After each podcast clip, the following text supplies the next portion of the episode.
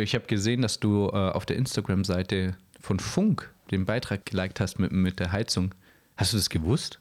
Witzigerweise ja. Also, um es kurz zu erklären, geht es ja so ein bisschen um die Zahlen. Was bedeuten die Zahlen an eurer Heizung? Das wusste ich schon länger, dass das quasi, also nicht eins für Stufe 1, sondern halt für einen gewissen Temperaturbereich gilt. Aber ich wusste selber nicht mehr, für welchen Temperaturbereich. Deshalb habe ich das geliked und ich finde es tatsächlich geil. Und das wissen irgendwie ultra wenige, habe ich so das Gefühl. Ja, also es war halt irgendwie immer so, es macht halt warm, aber das tatsächlich dann schaut, dass das Zimmer auf 20 Grad dann bleibt. Ähm, Hat man mein Krummeln gerade gehört? Das war richtig, also ich könnte schwören, nicht mal jetzt gehört. Nee, habe ich nicht gehört. Weißt du, das ganze Gerede über Heizung, das, das macht mich richtig hungrig. Ich, äh, ich esse gern Heizung. Das ist so ein Ding von mir. Das machen wenige. Und ich dachte so, um besonders zu sein, ähm, ja, dann esse ich Hast jetzt du Heizung. Gesagt, du isst gern Heizung. Ja, ja. Okay, Die würde ich aber nicht in der Mikrowelle warm machen. Wird ein bisschen ungemütlich. okay, okay. Und das- das ist halt so- Temperaturen hast du da gerne zum Essen? Ja, Also, machst du das dann so ein bisschen raummäßig abhängig? Weil gerade in dem Funkbeitrag wurde genau. ja gesagt, also Wohnbereich ist Empfehlung 20 bis 22 Grad, der Flur 15 bis 17, Schlafzimmer 16 bis 18 Grad und so weiter. Mhm. Machst du das dann von dem Raum abhängig, wo du es isst? Also wo du die Heizung vernaschen tust oder wie auch immer? ja, die ist halt Oder so warm, wie ich, wie, wie, mit, natürlich in welchem Raum ich bin, ist ja entsprechend warm. Okay. Und dann packe ich halt die Flex aus und oh, ja, doch, ich habe gerade so einen Bock auf gerade so ein bisschen von so einer Wohnzimmerheizung ähm, Okay. bei, was war's, 22 Grad. Ja. Ja. Ah, Und dann 20 bis wird da 22. kurz was abgeflext und Mhm. ähm, ja, ein bisschen gesnackt. Okay. Ja. Hast du da irgendwie so einen Favorit, dass du sagst, oh, du schneidest hier das absolute Filetstück der Heizung raus, irgendwie den, den Regler oder unten das Heizungsrohr oder das Gitter oben dran? Das Gitter ist tatsächlich mehr so Snack für zwischendurch. Ähm, Okay. während, während, also unten Ja, die links. kannst du einzeln nehmen, dann ist das wie so. Ja, das sind also die Pommes, was ja, ist so- eben wie, wie, Ja, wie die ja, ja. Chips Pommes so mäßig, genau. Und Mhm. unten links an der Heizung, ähm, das startet ja meistens oben rechts warm zu werden und das verzieht sich dann. Das ist, ähm, man kann so sagen, das ist so wie bei Fleisch so ein bisschen lederner von der Konsistenz her als das unten links. Das schmeckt gar nicht so, also das würde ich sagen, das schmeckt wirklich am besten. Okay, ja, spannend, spannend. Mhm. Muss, muss man darauf achten. Ja, und somit herzlich willkommen zu Poesie im Bademantel.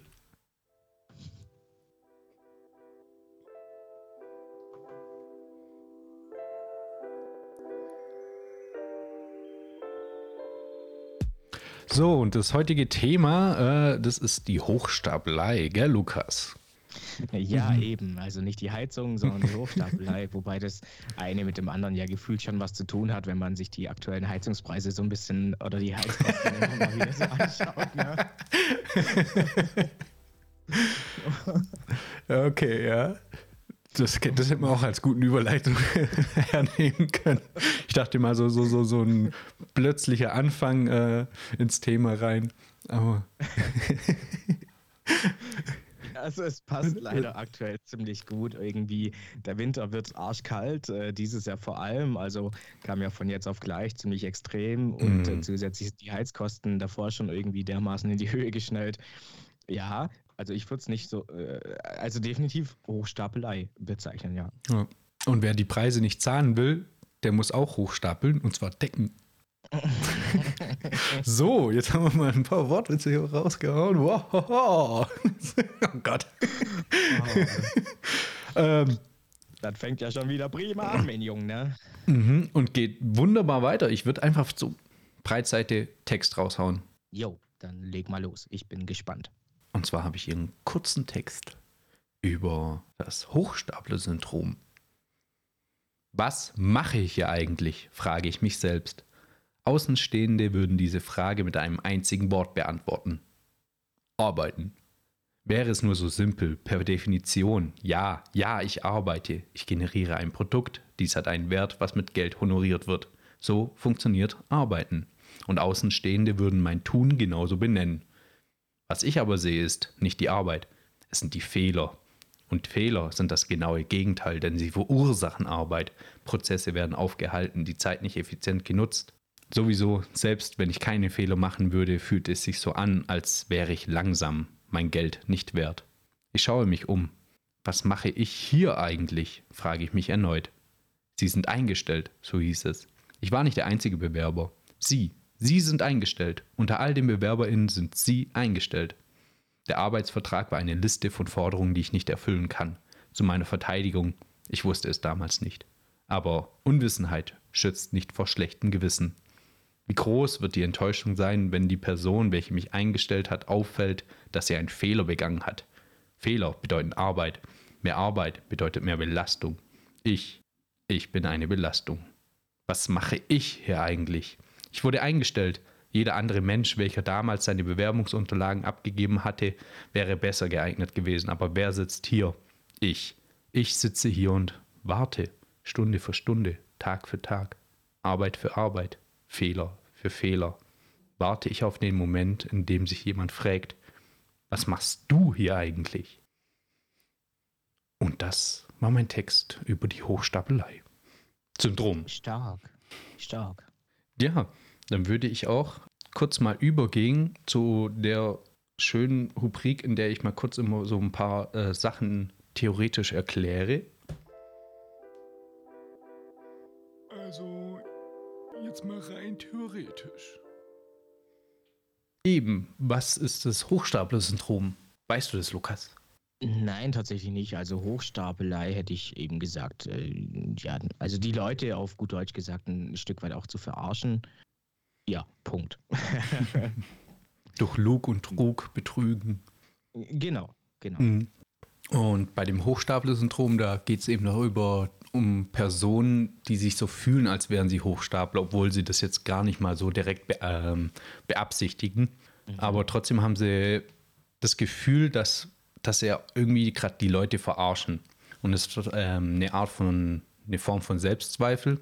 Und vor allem eben erfolgreiche Menschen leiden meistens darunter. Okay. Ähm, sie vertrauen eben nicht in ihre eigenen Fähigkeiten.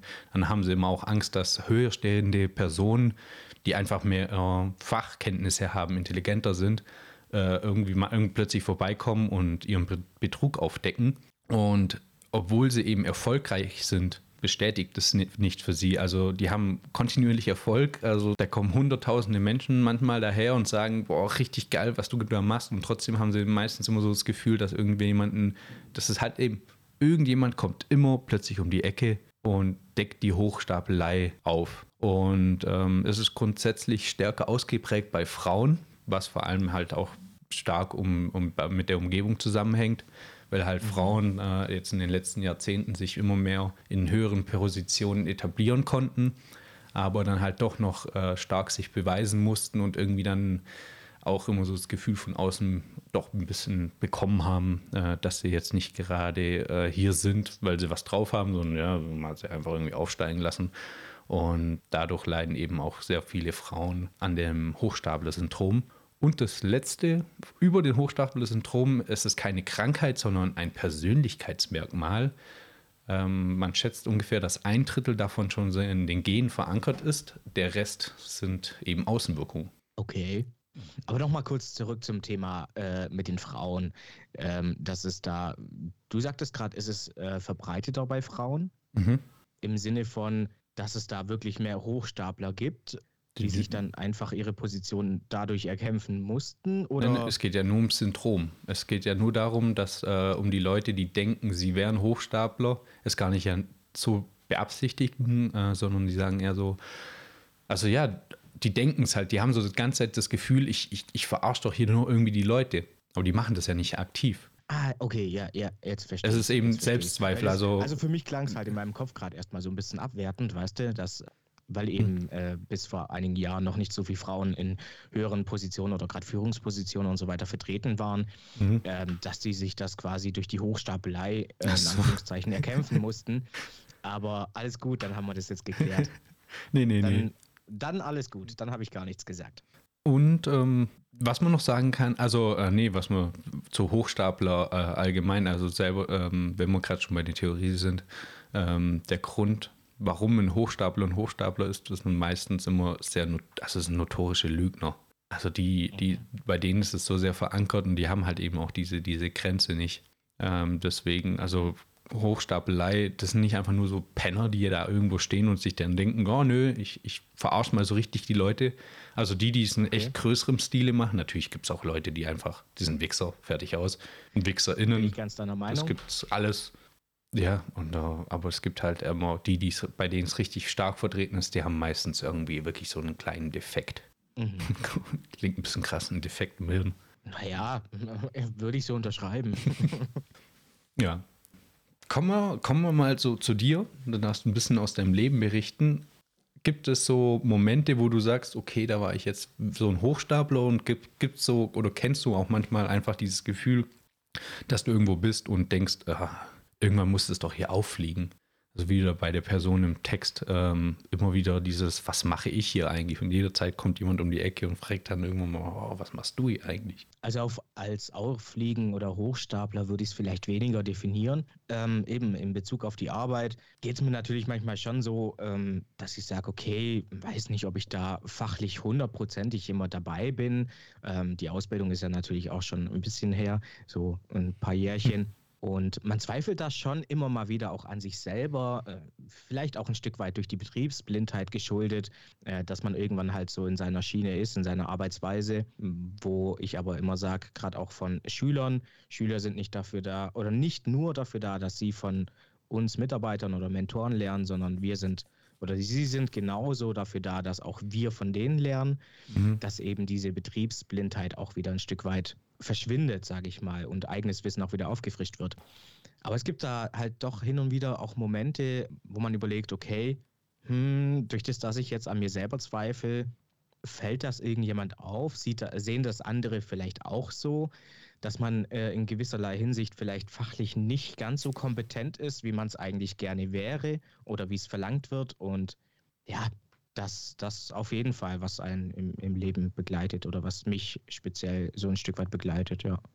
Ich denke, dass das eher, ähm, dass das auf jeden Fall weit verbreitet ist. Also, dass es öfters Leute gibt, die dann mal so für eine kurze Zeit so denken, so, hm, äh, ich, so richtig, richtig drauf habe ich es ja auch nicht. Und ähm, mhm. dementsprechend dann immer so ein bisschen zweifeln. Das ist halt auch wieder wie bei vielen Dingen hier Maß der Dinge. Und ja. äh, es gibt halt manche, bei denen ist es so ausgeprägt, dass es die halt auch manchmal einfach lähmt. Ja. So stark. Oder und deswegen, also können das, glaube ich, dieses Thema an sich auch viele, ähm, viele nachvollziehen. Mit Sicherheit, ja. Und vielleicht noch, um da ein, ein ganz anderes Thema mit aufzugreifen, das Leben allgemein ich weiß nicht, wie es dir ging, aber mir ging es als äh, kleiner Junge immer so, dass, dass man gedacht hat, äh, wenn man älter wird, erwachsener wird und so weiter, wird man A, reifer, vernünftiger und so weiter. Aber das ist jetzt mal eine Nebensache. Nee, äh, worauf ich hinaus will, ist der Punkt, dass man mit dem Älterwerden auch mehr Ahnung vom Leben hat. Ich jetzt aber gerade die letzten Monate, zwei, drei Jahre auch immer wieder in Gesprächen auch einfach gemerkt habe und erfahren habe, dass es eben nicht so ist, dass teilweise selbst Leute mit Mitte 30, Ende 30, Anfang 40 noch im Leben stehen und von vielen Dingen schlussendlich keine Ahnung haben, die dann natürlich so tun, als haben sie voll die Ahnung und, und wissen alles und natürlich kommen auch gewisse Erfahrungswerte dazu, einfach eine gewisse Art der Lebenserfahrung, gar keine Frage. Also ich möchte auch nicht unterstellen, dass es definitiv nicht so ist. Aber es gibt natürlich schon auch viele Punkte, von denen sie im Leben nach wie vor halt keine Ahnung haben. Ne? Ja. Wo man dann vielleicht so mit, mit 60, 70 dann mal das Leben vielleicht auch ein Stück weit reflektiert und dann da sagt, ja, mit Ende 30, Anfang 40 hatte ich halt immer noch keine Ahnung schlussendlich. Ne? Man funktioniert halt, man macht halt viel, aber so die wirkliche Ahnung, wie man sich das als kleiner Junge oder als kleines Kind immer vorstellt, ist halt irgendwie nicht. Ja, das ist halt auch also vor allem jetzt aufs Leben bezogen, das ist ja wahnsinnig komplex, habe ich so das Gefühl. Ja. Ja. ähm, so ein also ein bisschen schon, schon äh, das Leben kann ist durchaus komplex. Nee, die Welt und das macht halt aus, weil ähm, das ist ja so komplex, das Ganze. Ähm, da wird man ja nie Ahnung haben. Irgendwann hat man wahrscheinlich für sich so ein bisschen äh, das akzeptiert und hat sich seinen Rahmen gesteckt. Und das halt auch ähnlich dann eben in der Arbeit. Und die Arbeit kann halt auch wirklich sehr oftmals sehr komplex sein. Und ja. ähm, dass, dass man wirklich über alles Bescheid weiß. Deswegen gibt es ja auch einfach mehrere Leute vor Ort. Okay, klar, es gibt noch andere Gründe, warum mehrere Leute vor Ort äh, sind. Aber ähm, vor allem eben die Jüngeren, die kommen, so wie du vorher gesagt hast, die bringen nochmal ein extra Wissen mit, neues Wissen. Und ja. äh, so, gleicht sich, so gleicht sich eine Gruppe immer untereinander aus. Um vielleicht auch auf den Punkt nochmal einzugehen, ich finde einen Vergleich gerade zwischen, zwischen Leben und Arbeit in der Hinsicht ganz gut, weil es gibt ja auch in, in der Arbeitswelt nicht ohne Grund so viele Berufe, und jeder hat natürlich seinen anderen Berufszweig und seine anderen Schwerpunkte, wovon er dann mehr oder weniger eher Ahnung hat, äh, sage ich mal. Also ja, ich jetzt im, im Sozialen äh, habe natürlich kaum Ahnung, bis gar keine Ahnung von irgendeinem BWL-Fachgebiet oder sonst irgendwie was. Ne? Oder jetzt auch gerade wie in deinem Fall mit, äh, mit Elektrik und so weiter, habe ich persönlich wenig am Hut. Mhm. Da gibt es dann eben andere Leute, die das gelernt haben, die das können, die den Schwerpunkt haben und so weiter. Und eben daher kann man einfach, wie du sagst, auch nicht alles wissen. Das funktioniert definitiv nicht. Gerade eben diesen Gedanken gegen Ende werde ich nochmal aufführen, ähm, was so Bekämpfungen gegen Hochstapler-Syndrom sind oder eben gegen dieses Gefühl. Aber genau dieser Gedanke ist schon mal, schon mal eigentlich ziemlich so das A und O. Zu wissen, mhm. was seine Grenzen sind und zu wissen, dass auch andere Grenzen haben und das einfach alles so ein Stück weit einfach zu akzeptieren. Es gibt aber auch so zum Beispiel auch ein bisschen was Positiveres äh, an der Hochstapelei. Ich würde mal so sagen, der Anfang, vor allem der Anfang, ist immer noch so ein bisschen, aber gerade der Anfang von unserem Podcast war schon eine Hochstapelei. Dass wir beide einfach einen Poesie-Podcast machen, wo wir Texte vortragen und dann labern und alles ähm, mit wie viel Erfahrung? Fast null Erfahrung, so ähm, was vor allem Auftreten angeht. Ja. Ich hatte zur damaligen Zeit, ähm, als wir angefangen haben, glaube ich, zwei Lese, offene Lesebühnen, ähm, war ich Gast und eine habe ich selber moderiert. Ja. Da hat sich inzwischen eben aber so ähm, Fake it until you make it mäßig äh, haben wir einfach mal so getan, als hätten wir Ahnung. Und jetzt nach einem Jahr, wir hatten übrigens ein einjähriges vor ein paar Wochen, am 10.10. .10. Ja, inzwischen, inzwischen habe hab ich dann doch schon, also ich für mich auf jeden Fall einiges an Erfahrungen sammeln können und äh, kann jetzt doch selbstsicherer hier stehen und oder sitzen. Ich sitze eingehüllt im Bademantel, so wie es gehört. Und ähm, ja, kann eben sagen, ich sitze schon mal berechtigter hier äh, als zuvor ich habe doch ein paar mehr Erfahrungen mehr gesammelt, ein paar Texte mehr geschrieben und ich hoffe, man hat auch in diesem Jahr ein bisschen die Entwicklung gemerkt. Äh, ich war live dabei, deswegen habe ich es nicht getan. Auch immer so eine Sache, weswegen man sich irgendwie als Hochstapler äh, äh, fühlt, weil man eben die eigene Entwicklung nicht so richtig mitbekommt. Ja, ist natürlich auch schwierig irgendwie zu betrachten aus eigener Sicht. Ne? Da brauchst du natürlich schon irgendwie jemand Außenstehender, der dann sagt, hey, okay, alles klar hier, dein Niveau ist von Unterkeller jetzt auf Erdgeschoss gewandert. äh, bis nach oben ist noch jede Menge Luft oder wie auch immer, aber ja. Wenn du einen Schreiner kennst, dann kannst du nur mal ein zweites OG drauf bauen. Ja, kommt drauf an, wie das Grundgerüst gebaut ist. So viel Ahnung habe ich dann doch wieder von Schreinerei. Von Schreiner, Statik ist es, ja. Ja, eigentlich schon. Und Maurer und was da alles mit dazu gehört. Ja, ich bin halt nicht vom Fach, ne? Das äh, merkt man an der Stelle halt dann doch. Mhm. Weißt du, wer nicht gemerkt hat, dass der andere nicht vom Fach ist? Die ganzen Leute, die auf die Hochstapler einge, äh, reingefallen sind, die ich jetzt vortragen werde. Uh, ja, ich versuche mich gerade hier noch in Übergängen, aber äh, ja. Und ich würde eben mal mit der Rubrik auch dann anfangen, die so lautet. Das Kuckucksei unter den Fakten. Ja, ich habe wieder ein paar Fakten vorbereitet und einen, ähm, es sind insgesamt drei Fakten und dann ist es nochmal ein oder drei Geschichten und dann ist es nochmal eine Lüge, die ich mit reingetischt habe. Also zwei Über Fakten und eine Lüge. Drei Fakten und eine Lüge. Ah, okay. Vier Geschichten eben. Äh, und zwar geht es hier und heute um Hochstapler. Und zwar so richtig, richtige Wichser. Und ich habe sie, hab sie nach der ähm, äh, nach der Reihenfolge, nach der zeitlichen Reihenfolge sortiert. Mhm. Deswegen werden wir jetzt mal mit einem neuen oder einem ja, ähm, nicht ganz so alten Fall anfangen und uns dann bis ins Jahre 1793 wagen. Okay. Ja, ja. Schon damals gab es Hochstaplereien. So, der erste Hochstapler, von dem ich berichte, ist Andreas Holst. Er war in einigen Betrügereien verwickelt, unter anderem spielte er, spielte er dem Bundesnachrichtendienst falsche Informationen zu. Größte Grausamkeit bewies er, als er 2013 als gefakter Kapitän für somalische Geiseln 900.000 Dollar sammeln wollte. Hierfür führte er sogar mit einem renommierten Journalisten der Zeit ein Interview.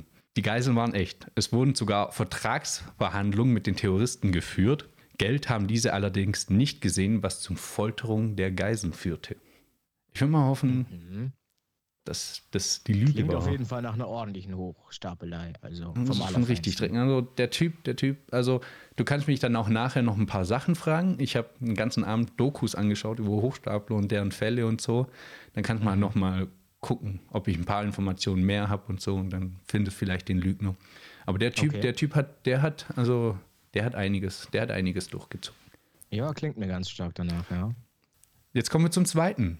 Und zwar Ja, 1964 fing der 16-jährige, der 16-jährige Frank Abigail an, mit gefälschten Schecks sein Leben in New York zu finanzieren. Zum Start benutzte er hierfür einen gefälschten Ausweis, um sich älter zu machen, aber um größere Beträge abheben zu können, täuschte er in den nächsten fünf Jahren vor, in gesellschaftlich hoch anerkannten Berufen zu arbeiten.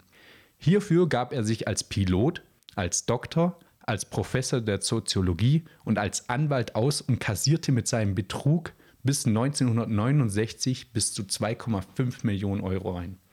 mhm. Also der, der Typ, der Typ, also der, der konnte ziemlich gut irgendwelche äh, so zu tun, als, als, als wäre er in irgendwelchen äh, hochrangigen Arbeiten und dann hat er ein bisschen eingecasht. Was man tatsächlich ziemlich Hm. oft hört. Ne? Ich habe da nachher dann auch noch eine kurze Story, die mir gerade so am Rande eingefallen ist. Aber red weiter. Farid. Jetzt kommen wir zum dritten Fall. Der bekannte Schriftsteller Karl May, hauptsächlich für die Bücher mit Winnetou und Old Shatterhand aus dem Jahre 1892 bekannt, beging schon vor seinem Durchbruch mit kleinen Gaunereien. Diebstahl, Betrug und Hochstapelei schmückten seinen Alltag, so lieh er sich unter falschem Namen einen Mantel, den er für 10 Taler verpfändete. Ich habe keine Ahnung, wie viel das heute ist. Ich habe es versucht nachzugoogeln. 10 Taler waren es halt. Dieser flog auf und er wurde zu vier Jahren Haft verurteilt. Die größte Lüge allerdings war, dass der deutsche Schriftsteller all die Geschichten aus seinem Buch selber erlebt hat.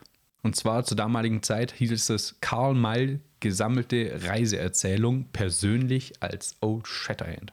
Dann hat er immer so getan. Dann stand er da. und Ja, ich bin der Gangster aus dem Buch und alle waren beeindruckt und haben ihm das Buch abgekauft. Und sie alle verarscht. Okay. Jetzt kommen wir zum vierten Fall. Bis heute ist es umstritten, welche Person denn nun der Erfinder des Telefons ist. Bekannt ist Alexander Bell. Allerdings hat dieser 1896 nur als erstes aus dem Telefon Kapital geschlagen. Wirklich nennenswert sind aber zwei andere Personen, und zwar Antonio Moiki, sorry für die Aussprache, und Johann, Johann Reis, welche zuvor die maßgeblichen technischen Voraussetzungen gelegt hatten. Erstaunlich ist hierbei allerdings, dass beide getrennt voneinander die Idee einer ferngesteuerten Kommunikationsmittel von einer Hochstapelei aus dem Jahre 1793 hatten. In Boston hatten zwei Brüder, Zwillingsbrüder waren es, glaube ich, die Einwohner davon überzeugt, sie besäßen ein Kommunikationsmittel, mit dem sie nach New York sprechen könnten. Bevor die beiden ihre Bezahlung in schätzungsweise 300.000 Euro bis 65 Millionen Euro, also die Schätzungsspanne ist ziemlich breit, äh, erhielten hatten, sind sie aufgeflogen und wurden erhängt. Okay. Also, nochmal von vorne. Nummer eins haben wir Andreas Holst, der mit seiner Gaunerei ja, somalische Geiseln noch tiefer in ihr Unglück gestürzt hatte. Mhm. Dann der 16-jährige Frank Abigail, der sich ähm, durch verschiedene hoch anerkannte Berufe mit Scheckbetrügereien bis zu 2,5 Millionen Euro erspielt hatte, ähm, ergaunert. Ja.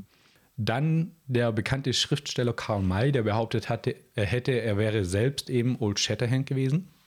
Und die Erfindung des Telefons ist einer Hochstapelei zu verdanken.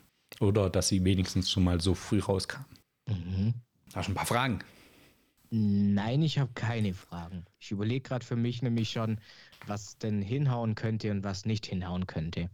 Ich habe eher so ein paar Sachen, wo ich, wo ich zu den Stories erzählen kann. Die erste Story ähm, mit den Geiseln, mit den somalischen Geiseln, Mhm. die glaube ich, da sowas äh, tatsächlich mittlerweile oder immer wieder mal vorgekommen ist oder doch eine gewisse Häufigkeit hat, dass ein Leid der anderen ausgenutzt wird, um selber Profit zu schlagen. Viel mehr habe ich dazu nicht. Mhm. Part Nummer zwei war der 16-jährige Junge, ne? Mhm. Das kann ich mir auch noch vorstellen. Mehr kann ich dazu nicht sagen. Nein, weiß ich nicht. Also, ich meine, sowas in der Hinsicht war früher sicherlich wesentlich einfacher, irgendwelche Schecks zu fälschen und so weiter, weil über die ganzen Banken. 2,5 und so. Millionen? Naja, Also, aber es war ja ein relativ langer Zeitraum. Ja, ja, ne, was ja, du aber waren trotzdem immer höhere Beträge. Also da muss er schon tr- immer mit 10.000, vor allem zur damaligen Zeit. 10.000.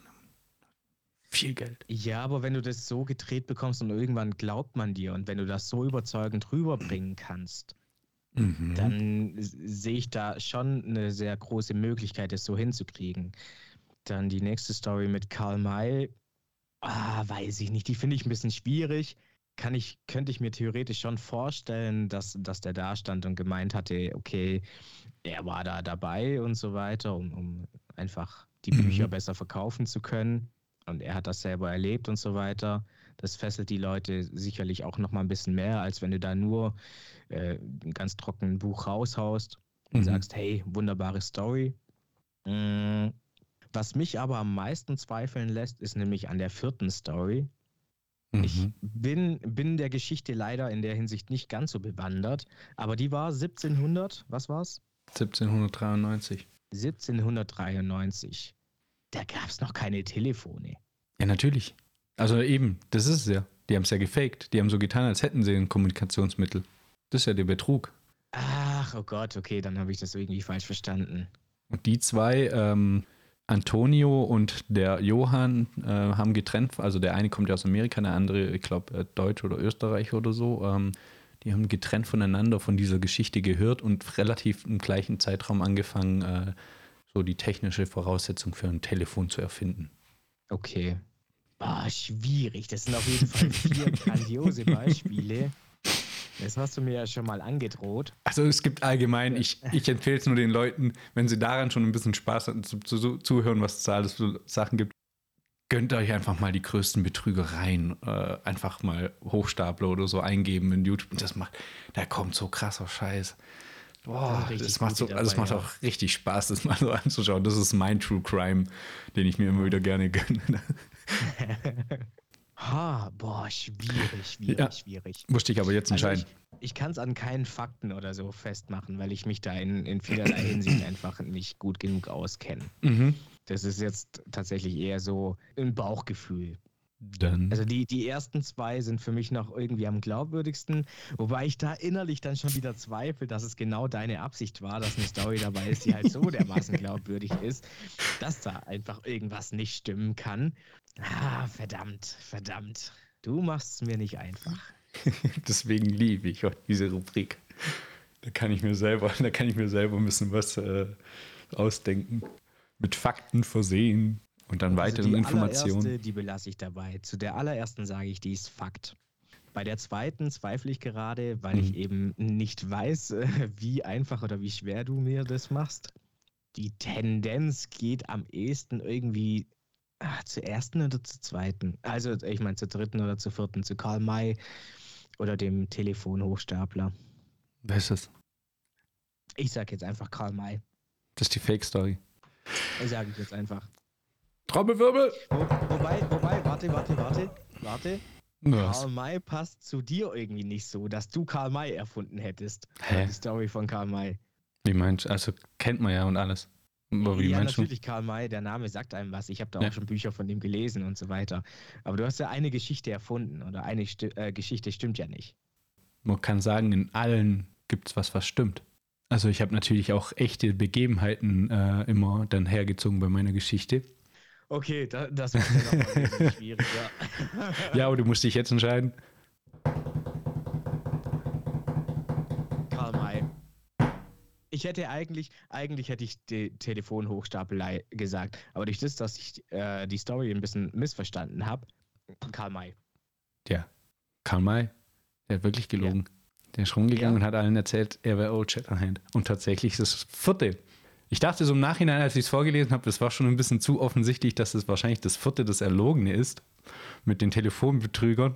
Aber ich habe ich hab halt äh, das, also das stimmt tatsächlich, dass äh, Alexander Bell das nicht direkt erfunden hat, sondern eigentlich derjenige war, der dann am Ende äh, Kapital aus dem Telefon, aus den technischen Voraussetzungen, die damals möglich waren, äh, gezogen hat. Ja, und der hat auch ordentlich Cash gemacht und eigentlich eben von diesem Antonio, ich lese den Nachnamen nicht nochmal vor, das war ja richtig falsch. ähm, von dem hat er, äh, sagt man, sich äh, die Idee geklaut und ja, das also eben die, die Sache mit den Hochstaplern im Jahre 1793, das war erlogen. Es ist auch schade, dass du nicht so, nicht so mich ausgefragt hast, weil ich habe mir, habe mir wirklich viele Informationen darüber überlegt, was sind so Zwillinge und so ähm, und wie sie das gemacht haben. Alles so ein bisschen so. Ich habe mich ein bisschen zu sehr, ein bisschen zu sehr äh, in die in die ganzen Sachen reingefuchst. Machen wir nochmal den. Also den. dir voll versaut, tut mir echt leid. Ich war so auf die Geschichten fokussiert, dass ich dann schlussendlich auch gar nicht wusste, was ich da großartig ja. fragen soll, dass ich, dass ich da überhaupt draufkomme, weißt du? Ja. Ähm, kommen wir nochmal zu den ersten zwei. Ähm, tatsächlich, also was ich noch zum Andreas Holz, das, ähm, der kommt aus Deutschland, habe ich glaube ich jetzt nicht so direkt erwähnt. Und das hat er, der Wichser tatsächlich gemacht.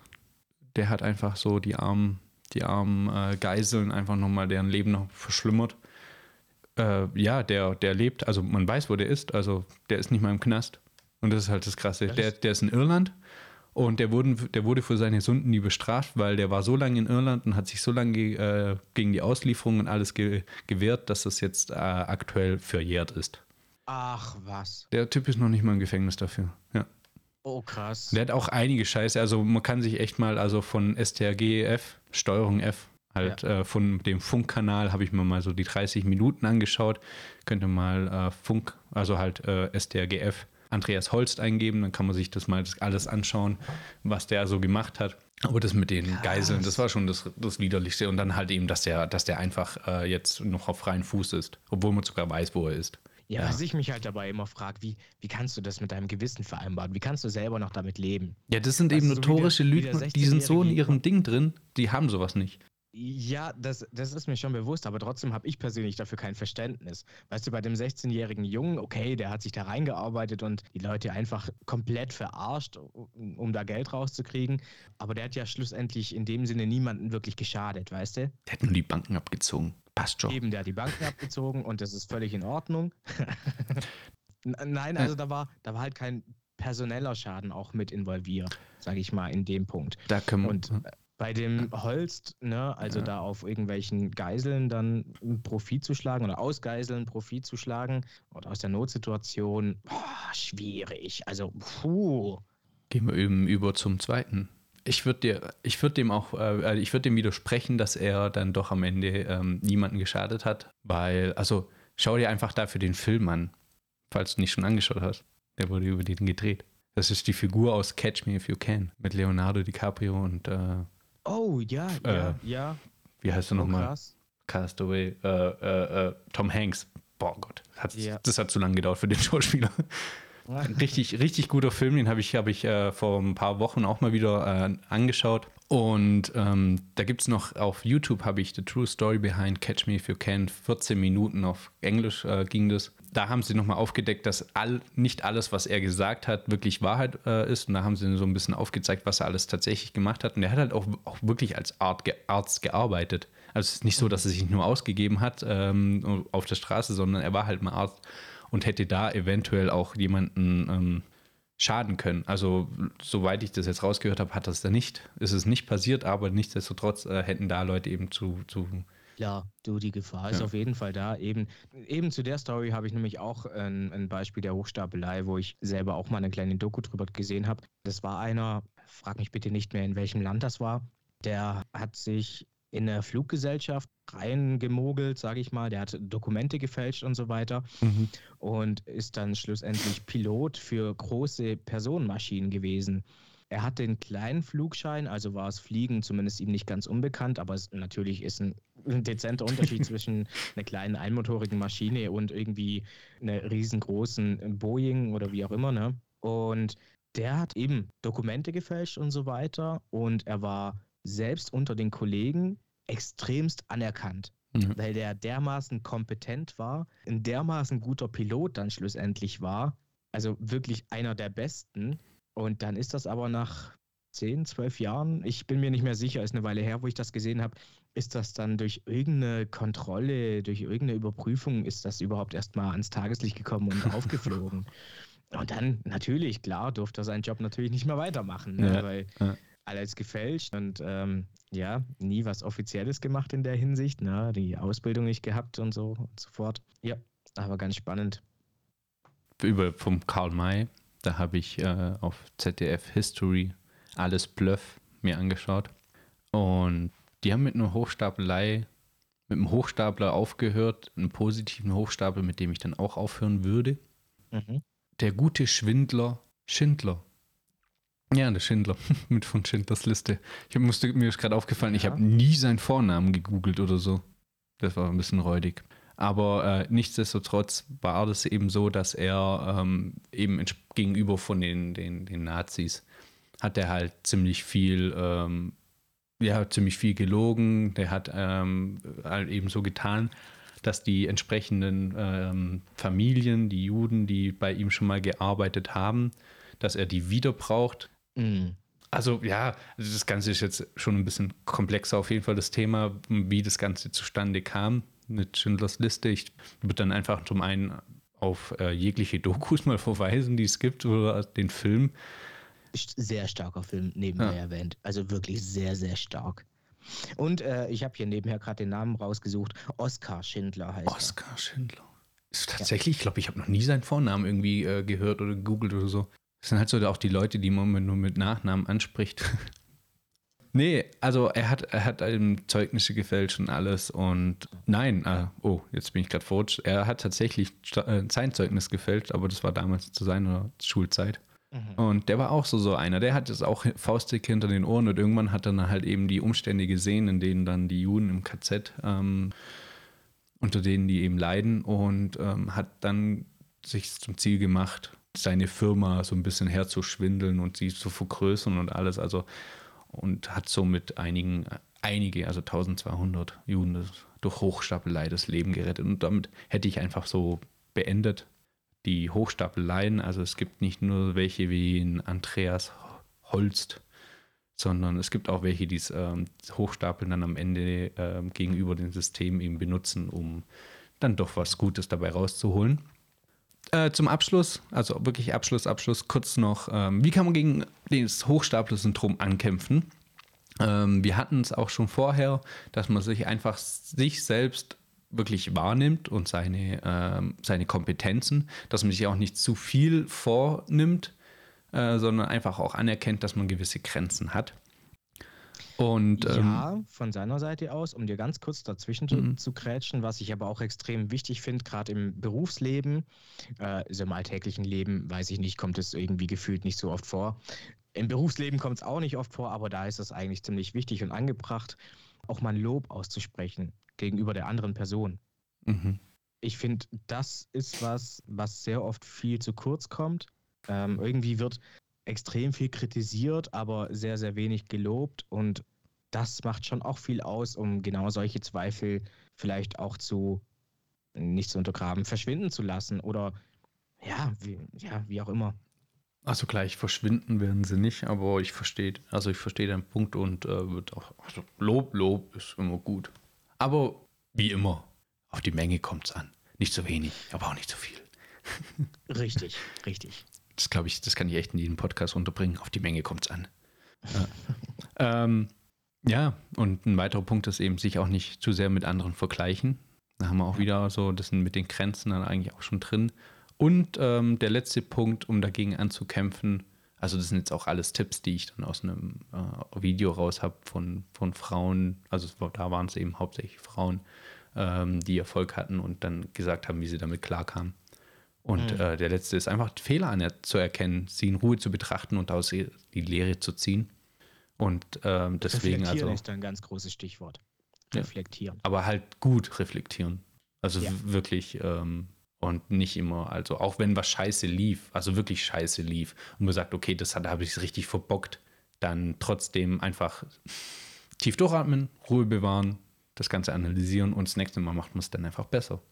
Genau. Nicht mal gut, nicht mal perfekt, einfach nur besser.